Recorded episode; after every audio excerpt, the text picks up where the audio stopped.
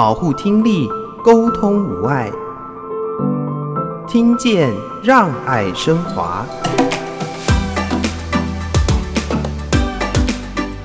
听障的这个服务不是只是服务听障者，未来因为现在是老年化的社会。我们可能久了，尤其现在很多人都戴耳机啊，听音乐，听力的损失哈，未来也可能是一个隐形的这个需要被服务者。那其实我本来是服务使用者，因为我是上了大学之后才知道说，原来即时听打可以用在课堂上面帮助我们学习。那也是因为这样子，坐在我的听打员旁边的时候，我就在想说，如果今天我的听力够好，这个环境对我来说我可以掌握的时候。那我是不是也可以尝试，就是成为一个听打员？就是每个人都可以尽自己的力量，哪怕是很微薄的力量，都是可以帮助到很多人的。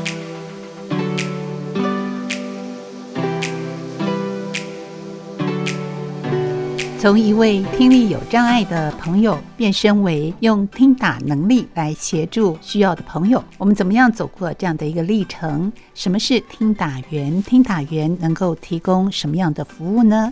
听见让爱升华，美好声音在发现。我是谢若楠，为听众朋友邀请三位来宾在节目中一起分享。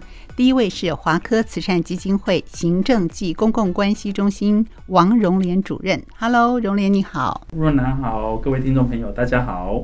好，第二位呢是曾经在我们节目中来跟听众朋友分享的赵昌维，昌维也是一位听打员。昌维你好。主持人好，各位听众朋友，大家好。是第三位呢，也是我们的听打员叶惠慈，惠慈你好。主持人好，各位听众大家好。好，邀请三位来宾带着听众朋友我们一起来认识这个可能一般听众朋友比较陌生的工作——听打员。怎么样成为一位听打员？听打员到底在做些什么？怎么样来帮助我们需要的朋友呢？因为昌伟来过我们节目中，荣廉更是我们的主要的访谈来宾。惠慈对听众朋友来说是第一次啊，进到我们的录音室。我们先请惠慈来谈一谈，你是在一个什么样的缘由之下开始接触到听打员工作的缘由呢？因为我其实，在听打员这个领域里面。算起来是年纪比较长的，因为大部分听打员大概年纪都二三十岁，那我今年已经差不多五十岁了。好，那当初是在差不多四十出头，从原来公家机关的工作啊，厌倦了那个工作之后，那就想离开。当时还在思考说到底能做什么，因为有时候年纪大了，你要的工作人家不一定要你。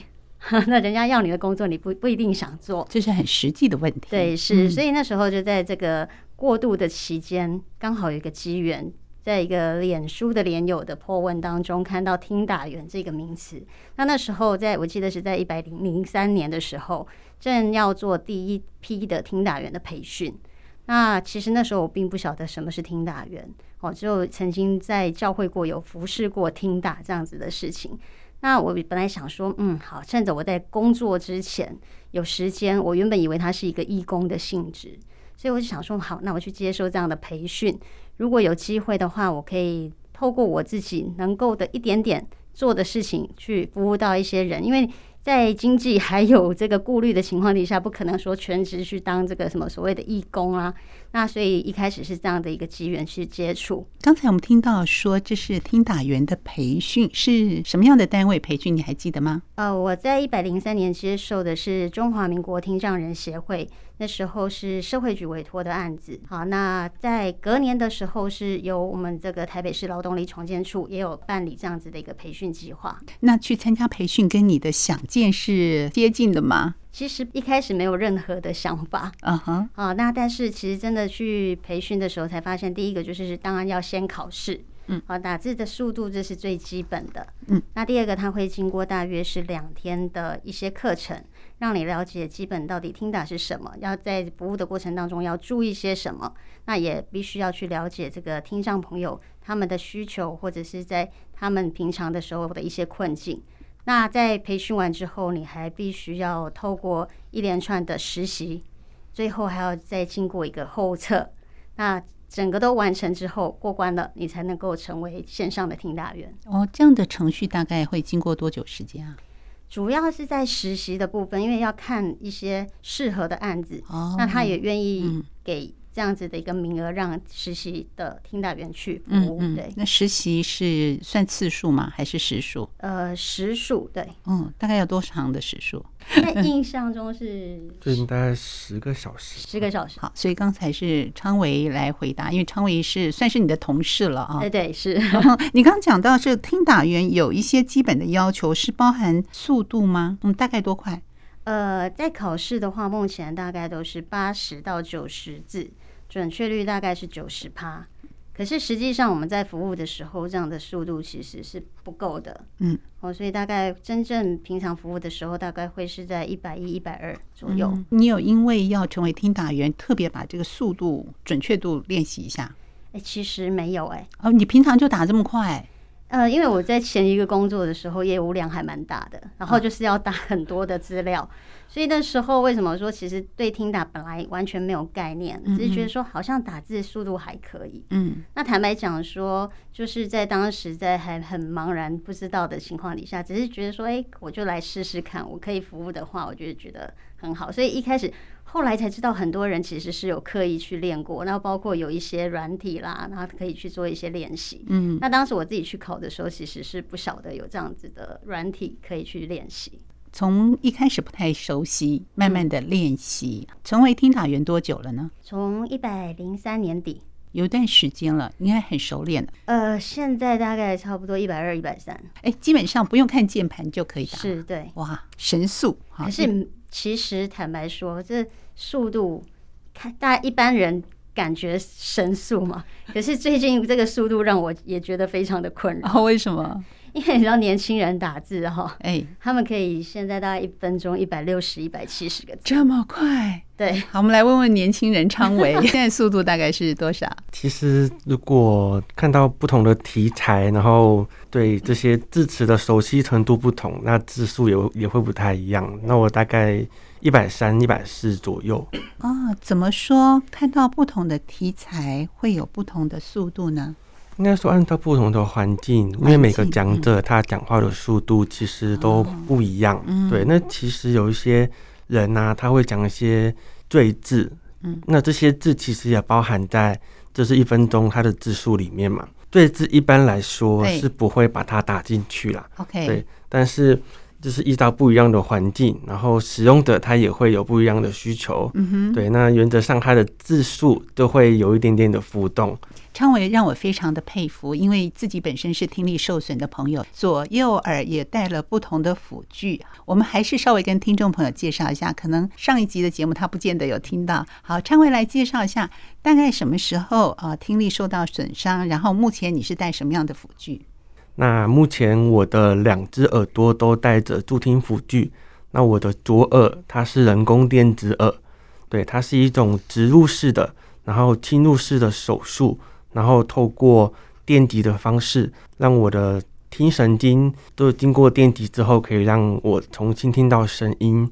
那我的右耳呢是助听器，它就很像是一般我们呃用音响麦克风放大之后扩音的效果，然后让我能够听到声音。所以现在在我们录音室里面，昌伟还戴着我们的耳罩式的耳机。所以这对于辅具有没有一些觉得不方便的地方，还是完全就是一般的正常性？嗯，我觉得对我而言呢、啊，最好的耳机就是耳罩式耳机哦，因为我没有办法，就是跟一般的听众朋友们戴着那一种入耳式的，就是耳塞的那种感觉。因为我本身补具它就是要透过耳膜，透过就是主机。耳管，然后传到我的耳膜里面。那也就是因为这样子，我的耳朵里面已经有塞东西了，所以就会戴耳罩式的耳机，对我来说是最舒适的，然后也是最自在的。嗯，昌文要不要跟听众朋友提一下，你是什么时候发现自己耳朵的听力是有一些状况的呢？我是大概是三岁的时候。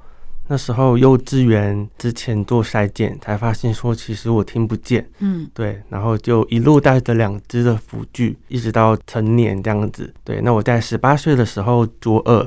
就植入了人工电子耳，呃，影响到你的听力，还包含你的说话。可是现在呢，却能够没有障碍式的这种沟通。对你来说，如果一般的朋友跟你说话或对话的时候，站在你的正前方或者是左耳两侧，它有让你接收到不一样的程度吗？嗯，因为每一种辅具它的运作的方式都不太一样。对于我们的助听辅具而言，它没有办法像一般听人的耳朵可以听到很远、很广、很细致的声音。对，那对我来说，它其实收音的范围是有一定的限度的。对，那绝大多数的辅具，它都是设定在人在我们的正前方，然后在我们的眼睛可以看到的。地方再加上就是助听辅具的效果，可以让我们第一时间就知道说这个声音是从哪边发生的。我觉得最佩服的一点，也就是昌伟虽然在听力上是需要辅具来协助，却选择听打这件事情来帮助同样在听力上需要帮助的朋友。谈谈你选择成为听打员，你原始的初衷，还有中间可能会遇到的一些困难。其实我那时候去做听打培训的时候，听打这个服务已经正式上路了两三年了。对，那我就是在后面的培训知道说有听打这个服务。那其实我本来是服务使用者，因为我是上了大学之后才知道说原来即时听打可以用在课堂上面帮助我们学习。对，那也是因为这样子，那坐在我的听打员旁边的时候。我就在想说，如果今天我的听力够好，那这个环境对我来说我可以掌握的时候，那我是不是也可以尝试，就是成为一个听打员？嗯哼。那后来就是因为有听打培训，陆陆续续的在各个县市举办的时候，那有一年暑假，我就跑去南投边玩然后边培训。哦，因为刚好那一个培训都办在南投的。暨南大学里面，南投的暨南大学，边玩边听边培训，在这样服务的过程里面，一定有很多很多的故事。对于惠慈来说，你还记得吗？第一次来协助做听打的时候，当时你的感受？其实这个听打服务刚开始，很多人哦，包括案主本身对听打的期待，可能都不见得是很正确的哦。所以，那像有些申请单位，他请我们去听打的时候，可能当场。没有桌椅，好，那我们可能 必须把这个笔电放在板凳上，或者甚至是地板上，对，然后我们就盘腿坐在那边打，也太辛苦了。那其实这两三个小时下来，其实有时候真的结束，我们真的是站不起来的。好，那所以在这很困苦的环境，然后大家对听打这个服务不是很了解的情况底下，慢慢的其实就是要让我们的案主、让申请的单位，好，让更多的人来了解这个服务到底做什么。嗯，那这个服务可以做到什么？什么事情是我们不能做到？或者是什么事情是我们该做的，什么是不该做的啊？其实就是这样一路的过程当中，慢慢的去让更多的人来了解，那也让更多有需求的人，他们知道说，哦，原来现在政府有提供这样的服务，甚至像刚刚荣联主任讲的，很多人在不晓得还有其他相关的单位在支持他们呃申请这样的服务的同时，那我们就会把这样的讯息去告诉他们。那你还记得服务的内容吗？主题是什么？呃，其实我们的主题很多元呢。如果场域来讲的话，嗯、第一个在学校，就是在学生他们在学习的过程当中，辅助他们在课堂上的学习。然后，例如说在就医也有可能，因为其实，在很多人他去呃，包括像开店者之前的评估啦，哦，或者是他开通的这个过程，然后他看医生的这个过程当中，有一些不会手语的这些听障朋友，嗯，那再来就是像是在他们呃就业的过程当中。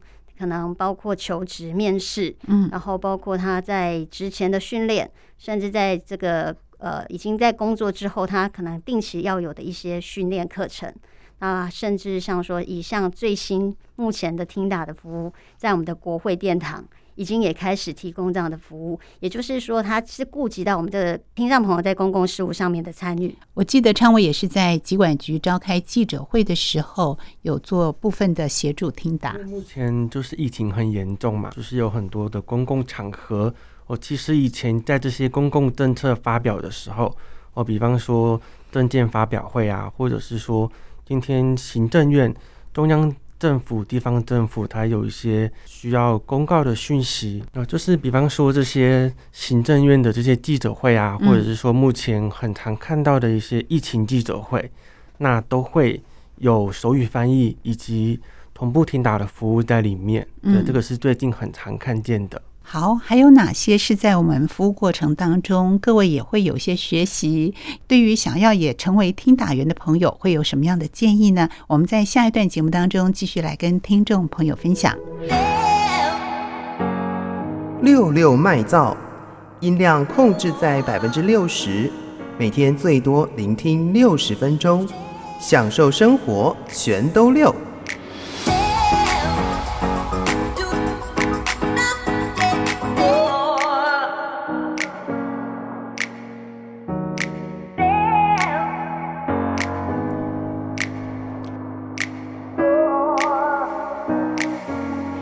让爱升华，在今天节目当中，为听众朋友邀请三位来宾一起来分享他们的听打生涯。第一位呢是华科慈善基金会行政暨公共关系中心主任王荣莲主任，第二位是赵昌维听打员，第三位也是听打员叶惠慈。刚才前段呢，我们分别听到了三位来跟听众朋友分享跟听打员的一些结缘，还有工作的经验。我相信呢，在服务的过程里面，一定会遇到各式各样。不同的工作内容，不同的对象，甚至可能会遇到一些困难。那你是如何的去面对它和克服它的？我们先请惠慈跟听众朋友分享一下啊，在担任听打员的过程当中，对于内容的理解，其实关乎于我们的速度也好，或者是准确率也好。在这个过程里面，有没有一些印象比较深刻的？好，我觉得在过程当中，目前我觉得最难打的。哦，可能是像是资讯哦，城市设计方面的课程，很多专业名词，对，然后包括也有很多的英文夹杂在当中，嗯、然后专有的名词，对，然后城市的一些特殊的符号等等，所以我觉得这个部分是超级困难的。另外，其他是我觉得说，其实像以听大员来讲，因为早期开始的时候案源不是很充足，所以很多培训出来的听打员，像以我们第一批的，现在只剩下我一个在线上。哦，它的流失速度其实很快，因为其实大部分人他可能都是有在有一个专职工作，然后兼差当听大，或者是他一段时间他可能就去做其他的事情了。所以在这个人才的这个留住的这个事情上面，我觉得是比较困难的。那所以这个部分其实我一直很感谢的，就是包括说刚刚荣联主任有说，教育部在这个部分。哦，虽然它有一些补助，那学校相对也会有一些提拨的这个款项，可是其实通常他们在选择，就是在考量上给学生的这个时数上面是不足的。哦，所以他们通常会依照就是学生觉得比较重要的科目给予听打的服务。嗯哼。但是实际上我们都知道，在学习的过程当中，有一些或许不是看起来那么重要的科目，但是却是他可能培养他的思辨能力，或者是培养他的美学素养。哦，或者是在他的这个生活当中的一些调剂，其实都很重要的。那当他没有足够的时数的时候，这些东西就是都被牺牲掉的。对。那我觉得很感谢华科基金会，就是说，在学校或者教育部在没有足够的时数补助之下，在这个区块，他适时的补助了一些时数，让很多学生他在某一些他原本可能没有听打服务的情况底下，他能够有这样子的一个收获。华科适时的补足了同学们的需求哦。荣联针对这个部分。特别跟听众朋友分享一下哦。刚提到我们一零六年开始开办这个业务，刚开始的时候头几年，嗯，呃，申请的学生数跟时数的确有比较少。嗯，应该是去年度我们发现，哈，从去年度的下半年，好，一百一十学年的第一个学期，申请的学生数跟总时数暴增了。往年的三倍，有分析原因吗？对，这个很特别 哈。那其实我有试着跟几个学校，这些学校的老师做联系，那他们有提到，很像教育部的。呃，补助的经费有减少，嗯、所以从去年的下半年开始，跟我们申请的时数突然暴增了哈。嗯、那我们是有一点惊讶，怎么会突然多这么多？但是我们董事长觉得这个提供个案的补助，我们是要尽量协助，所以这个部分我们就是持续提供协助，持续办理，是尽量来满足需要的同学们。好，那昌维，你自己以前在还没有成为听塔员之前，有享受过这样的一个服务内容吗？有，就是大一的时候，因为我念的是社工系，然后对于一些学科，其实以以前是从来没有接触过的。比方说，像第一次到大学里面去上课的时候，最让我印象深刻的就是阶梯教室。以前国小、国中、高中的时候都是在那种平面的教室，那我可能就是坐在比较前面的位置。可是到了大学，会发现每一堂课的教室，它的位置都不一样。然后他上课的内容以及形式都很多元，是以前没有碰过的。那对于我的听觉上面就需要一段的适应，对，我要调整我的位置，然后如果可以的话，我会把我的辅具尽量把它移到比较靠近音源的部分哦，比方说刚刚提到的 FM 调频系统。那如果说还能够申请得到的话，又我也会做使用。可不可以申请固定的座位呢？坐在你适合的地方呢？我觉得大学最不一样的就是你要怎么学习是你可以决定的。就是老师也不会去拘束你说你要坐在哪边，你要不要听课都是你自己的事情，就变成说你要吸收多少，嗯，啊，你要吸收多深，嗯，都是你要积极的去掌握的。所以可以用这种比较平常的心去看待这些事情。可是你也适时的提出申请，所以你第一次经验服务你的这位听打员，配合老师讲话的速度、内容跟节奏，那他提供的服务对你来说觉得很满意吗？对你的帮助是什么？那个时候刚好就是讲到了一段比较艰深的历史，那碰到这些历史的朝代。以及人民，这西方国家转译过来这些字眼，对于我来说是非常的陌生的。我觉得听打对我的帮助是，它除了可以让我第一时间了解到说现在上课的节奏到哪边，哪一个章节，哪一个历史人物，哪一个地名，那也可以帮我了解到说现在老师他在跟同学之间的讨论的内容，这些是课本上面没有的东西。可是如果我今天到了一个比较困难的环境，那老师在跟后面的同学讲话的时候，我就可以及时的透过听打字幕，那知道说现在课堂上掌握了什么样的课本上面有的讯息，及时的帮助你，我就融入其中，跟大家同步的一起在学习。那你遇到问题会借由听打员帮你提出吗？不会，因为听打员他其实就是一个只负责打。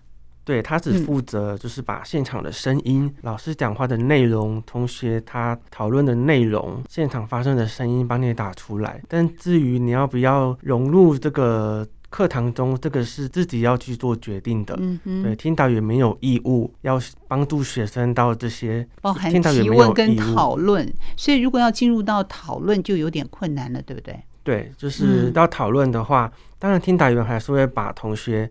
他们所讨论的事情，把它同步的打出来。OK，对。但至于要不要融入这个小组讨论，这个是自己要去做决定的，没有办法让听大员来帮助你。好，希望有种发明可以经由打字把声音发出来。我也想要跟同学们一起讨论啊！我们的科技真的希望能够发展到这个地步。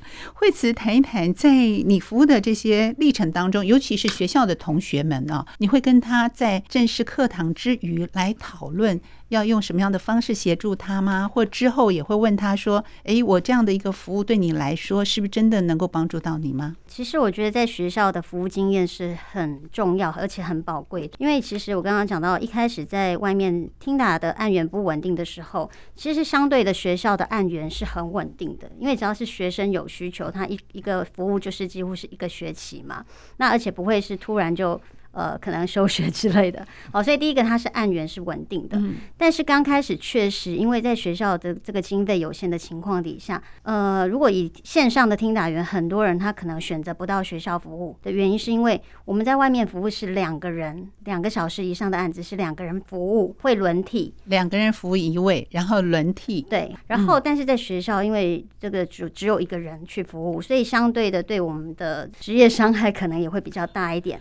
那初期的时候，因为学校的经费也比较少，所以很多人相形之下，他就选择不去学校。但是当时我一开始是有点反其道而行，因为我觉得在学校，其实学生学习这个是教育，是第一个重要的。如果他在这个过程当中他没有服务，他到出社会之后，他如何去社会参与？嗯，所以那时候一开始，我记得为什么刚刚荣岩主任说在北师大是可能我们一开始的接触。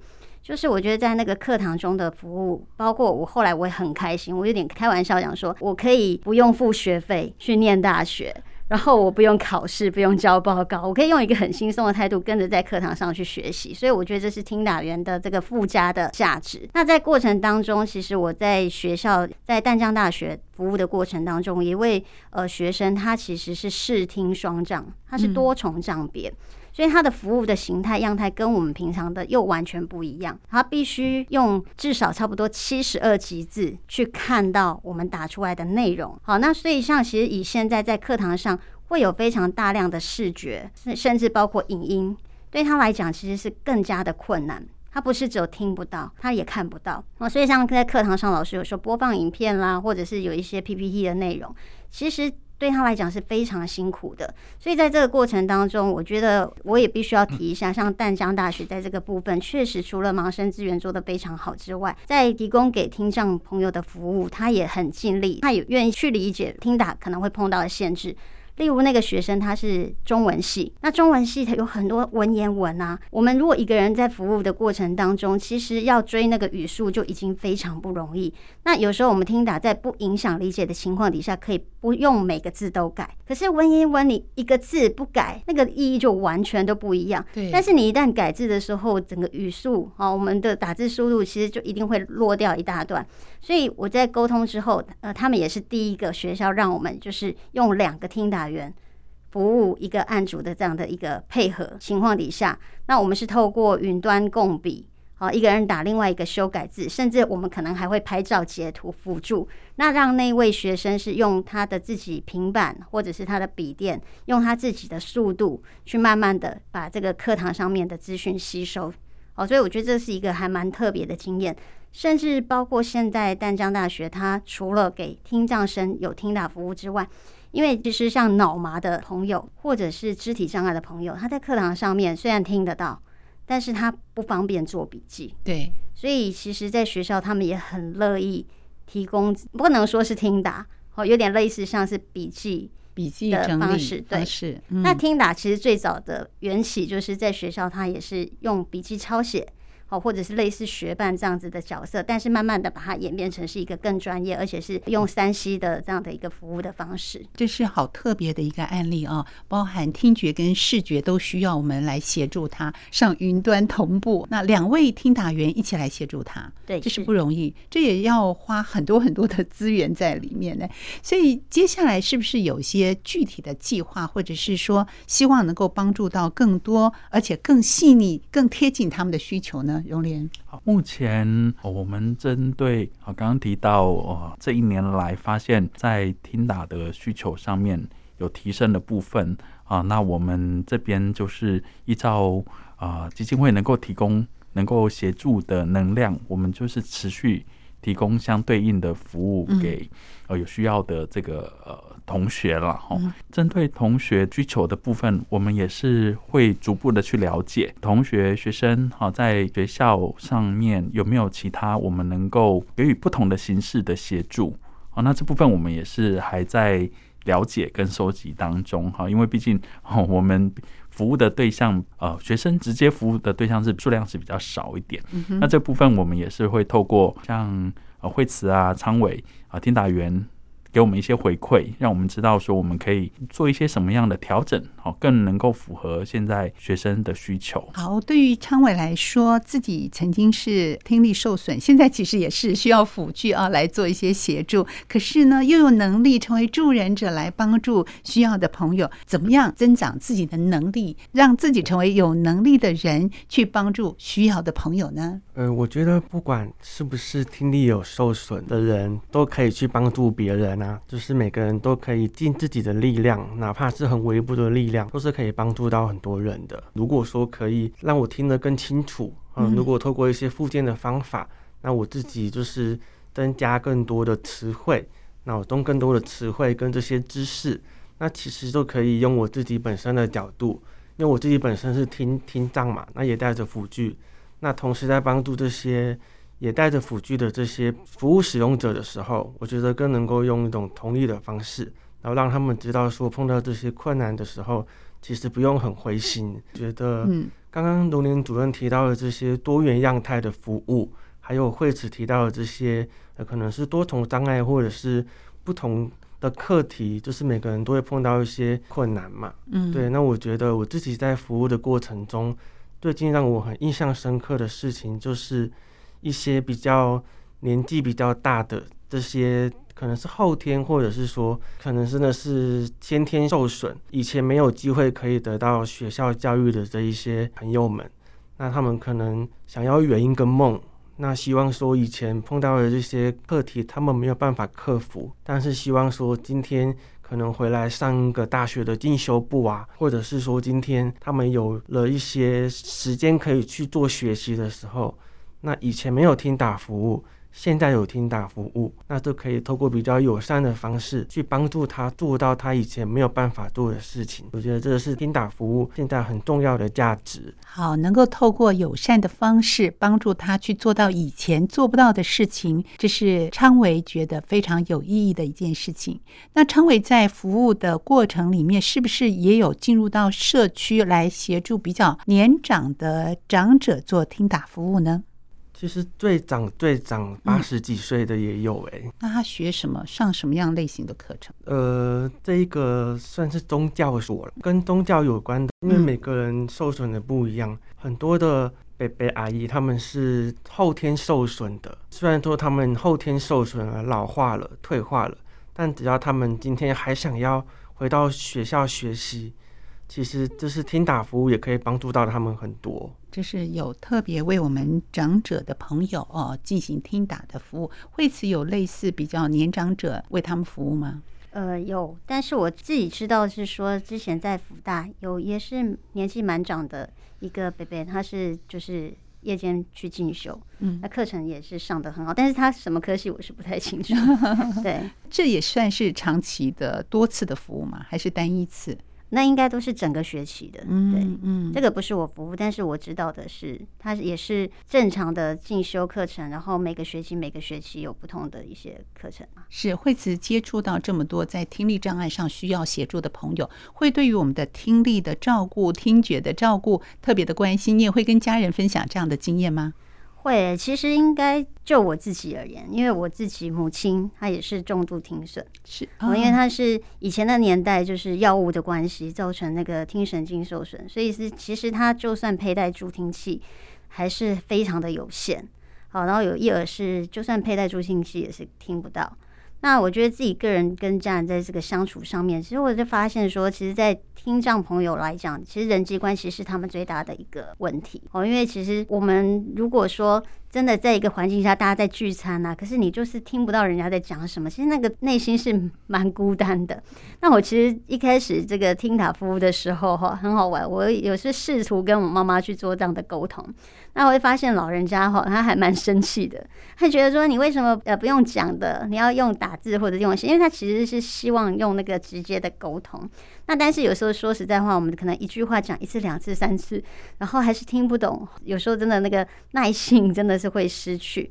那同样平常我们在学校服务的时候，你会发现，在听障生坦白来说，他们在同侪之间的互动上面，大部分都是比较内向、害羞的居多。我，像张伟，我就觉得还蛮不错，他会主动的跟别人互动。那少数的也是会，就是呃，乐于去跟其他人互动。但是大部分的他可能真的就会感觉上他在人际上面确实就会比较缺乏。那我觉得这个区块上面是很需要协助他们的，觉得自己的这份工作特别的有意义。是，当你跟妈妈在沟通上，尤其是家人那么密切的接触情况上，会有特别困难的地方，或者让你觉得辛苦的地方，你怎么样克服？还在学习。对，因为其实我觉得在跟听障朋友沟通的时候，嗯、我觉得是彼此双向的。哦、uh，huh. 我我们可能在讲话的时候速度要慢下来。然后尽量能够发音标准啊，或者是嘴型清楚。但是确实像现在疫情，大家都戴着口罩，对他们来讲又有另外一个层次的这个困难。那我说为什么是双向？是为什么跟妈妈沟通有时候会很生气？就是他明明知道你在讲话，他应该要看着你的时候，他又可能不看着你，然后让你一句话讲一次、两次、三次的时候，在消磨你的耐心的时候，这个有时候这个情绪就会上来。所以我觉得是在两个人的互动过程当中，是必须要都要去调试，然后去找到一个最好的一个沟通方式。包括说为什么我说听障的这个服务不是只是服务听障者，未来因为现在是老年化的社会。我们可能久了，尤其现在很多人都戴耳机啊，听音乐，那听力的损损失哈，未来也可能是一个隐形的这个需要被服务者。那包括视力的问题，这个也是一个部分。对我们来说，视力有问题，很快的你就有警觉性，赶快去配眼镜啊，让我们能够生活不受到影响。可是听力，有的人就会抱着这种心情，比较是忍耐多一点点，或者是说他没有太大的影响力。如果说戴了辅具还是不太清楚，妈妈会想要改善它吗？或者把它调整到适合的状态呢？呃，早期的这个助听器确实哈，因为它只是把声音放大，所以只要是他们遇到，例如说有时候道路施工，然后那个噪音大的时候，反而其实对他听力是一种损耗。然后慢慢慢慢，现在的助听器就是越来越进步，它可以降噪啊等等。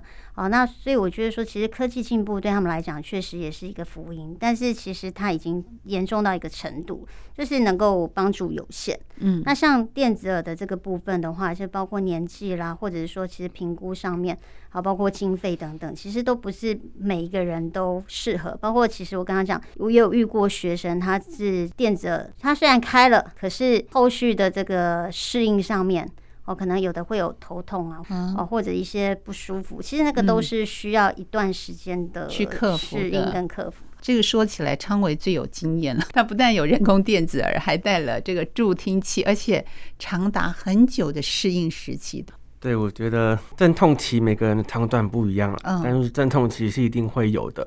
那特别是后天需要是适应的这个过程，是需要慢慢的心境的转变的。对于像我来讲，我从小就带着辅具嘛，那虽然说我会不适应，那虽然说我开了电子之后，也是也是需要重新适应。但对我来讲，他的心境转变就比较没有这么的起伏，没有这么大。可是对于后天失聪的人来说，他本来听得见，却要透过这个机器辅具来帮助他重新认识声音的时候，那对他来讲就是一个既然不同的一个环境了。当然就是需要重新适应。如果你就是接受它，然后你接受现在这个状态。那重新慢慢去学习声音的时候，最后的这个果实基本上都会是比前面还要甜美的。甜美的果实需要我们更多的重新学习，重新的认识它，要适应它。我相信这个部分呢，荣联最有经验了。华科基金会特别在这个部分都做了很多全方位的服务。哦，华科基金会这几年呃，以这个年长者的听觉照顾为主要的服务内容。然后，其实我们今天早上也才刚到桃园八德的一个社区，帮这边的长辈做听力的检测。呃，这个各年龄层。都有可能会需要特别听力上面的照顾。新生儿这个筛检，我们就发现新生儿他可能就出生就已经有听损的问题，那就需要早疗。那现在的年轻人啊，因为使用耳机啦，哈，或者是忽略噪音，很可能在年轻的时候就。啊，慢慢累积对听力造成影响。那年长者又因为退化的关系，听力也呃很容易忽略了哈，所以各年龄层可能都会碰到听力上面会有需要特别去关注、去协助的地方。各年龄层碰到听力问题，能不能面对或者是愿意去面对处理的程度又不一样，所以就会除了听觉上面专业的协助之外。可能还会有需要一些心理层面啦，或者是更多，也许需要一些家庭啦、家人的支持。那这些都是我们基金会现在在服务上面，好，除了专业的服务之外，那我们希望能够提供更多的支持给这些需要协助的朋友们。所以华科慈善基金会定期的会到各个社区进行这样的全面性的服务。所以听众朋友可以从哪里？从网站上知道服务的时间跟地点吗？我们现在到社区照顾关怀据点。提供啊长辈听觉照顾的这个服务，我们持续在办理。有需要的话，欢迎可以直接打电话到我们基金会，或者是啊在我们官网上面哈，可以找到关社区关怀据点申请的一个表单填写。我们会在呃依据填写的这个内容啊，然后联系来确认服务进行的啊时间啦、方式等等的。好，所以如果是社区型的，大家可以就近到服务的社区来进行听力筛检。但是如果是个人想要申请的话，可以到我们的网站呃下载相关的表单，或者是打电话。我们的电话号码是华科基金会电话是零二八九一一一三一一。零二八九一一一三一一，听众朋友有相关的问题，也可以打这支专线电话来询问。我们今天非常感谢荣莲，也谢谢惠慈还有昌维在节目中来跟听众朋友分享，谢谢三位，谢谢，谢谢，谢谢。